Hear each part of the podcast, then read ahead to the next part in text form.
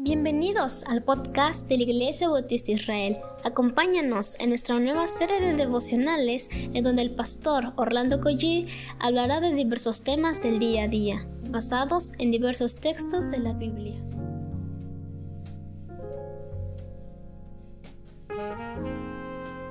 Muy buenos días, amados hermanos, que el Señor les llene de bendiciones. ¿Qué les parece si comenzamos en oración otra vez? Padre, venimos a ti porque reconocemos que nuestra vida, Señor, depende solo de tu mano. Si estamos vivos, Señor, si estamos firmes, se debe a tu gracia, que nos ha sostenido, Señor, aunque muchas veces pues hemos requerido realmente tu ayuda, tu gracia.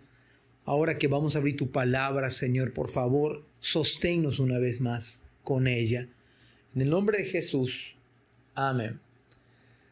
Bueno, estamos en el capítulo 8 del libro de Isaías. Hoy vamos a leer versículo 8 al 10. Soy el pastor Orlando Coí de Dios Fuerte y de Israel. Y dice la palabra del Señor.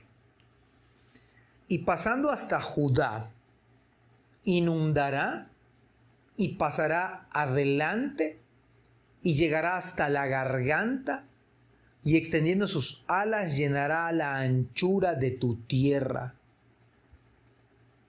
Bien. En este, esta primera parte, esta primera parte de este texto bíblico, es de llamar la atención porque dice la palabra del Señor pasando hasta Judá. Judá era precisamente donde estaba el rey Acaz.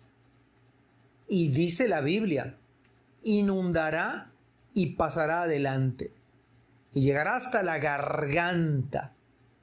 Saben, hermanos, que yo, me pregunto, ¿por qué somos nosotros este, tan duros?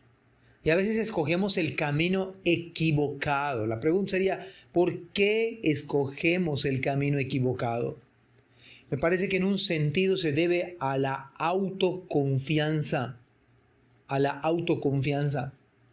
Muchas veces pensamos que estamos bien con Dios.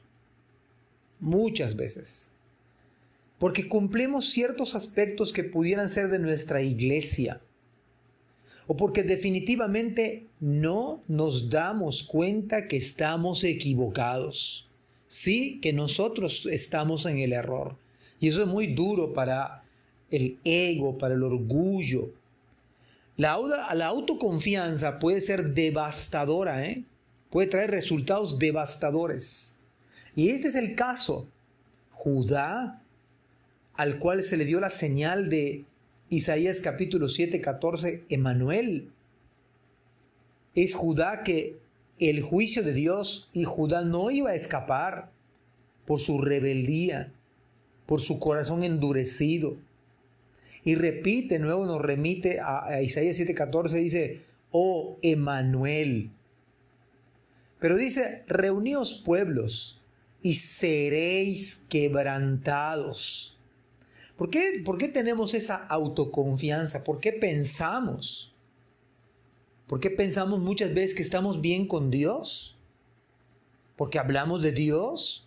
¿Porque sabemos de Dios? ¿Porque leemos la palabra? Mis amados hermanos, uno de los peores pecados en esta generación, en esta generación, especialmente la de este pueblo de Judá, especialmente la de, de Acaz, hay un exceso, digo yo, de autoconfianza. No, la gente piensa que está bien con Dios. O pensamos que estamos bien con Dios. Que los demás están equivocados. Que yo tengo la razón. Que, que yo, a mí se me debe hacer caso. Mi voz debe ser escuchada. Pero hermanos, aunque sepamos de Dios, aunque tengamos mucho tiempo sabiendo de Dios, esto no garantiza que usted está en un camino equivocado, que pudiéramos errar al blanco. Luego dice, reuníos pueblos y seréis quebrantados, hermanos. Después del orgullo viene el quebrantamiento. Luego dice, oíd, todos los que sois de lejanas tierras, ceñíos y seréis quebrantados. Hermanos, Dios resiste la soberbia, la soberbia. Dios ha de quebrantar el orgullo, a tal grado que dice, disponeos. Pero repite otra vez, seréis quebrantados, por más que te dispongas, por más que trates de eh, justificarte, de auto dictaminar que estás en lo correcto, va a ser quebrantado. Precisamente por tu autoconfianza. Porque piensas que no estás en el error. Porque piensas que tienes siempre la razón. Me dice la palabra, tomad consejo. O sea, por más que tomes consejo, será anulado. Proferid palabra. Y tú puedes asegurar, y dice la palabra del Señor, y no será firme. Y pareciera esto como que Dios avala lo que hacemos, pero no es así. Porque Dios está con nosotros. Y esto no significa que Dios está avalando siempre lo que uno hace, sino, hermanos, todo lo contrario.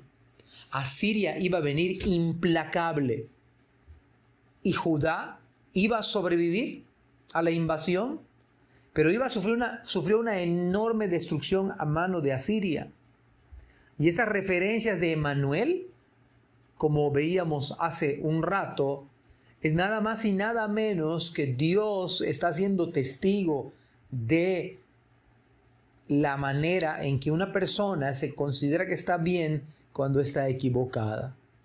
Así que en ese sentido, Dios con nosotros significa que el ejército asirio iban a ser el instrumento por el cual Dios iba a disciplinar a Israel y a Judá.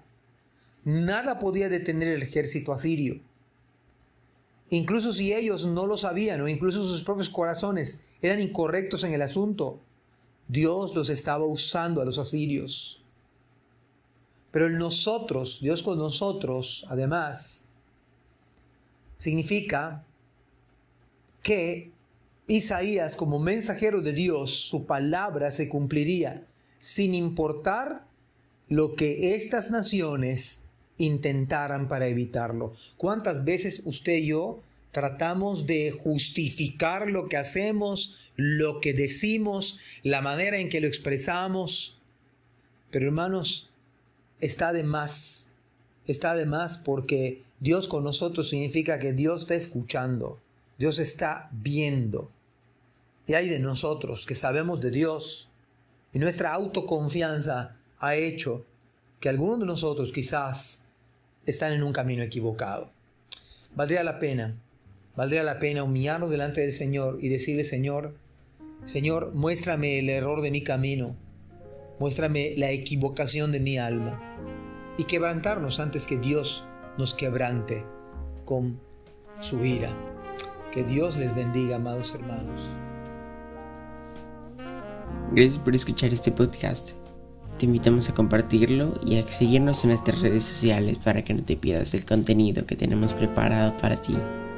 También nos puedes encontrar en nuestra página web www.ibismerida.org y contáctanos al correo ibismerida.gmail.com. Gracias por acompañarnos. Hasta la próxima.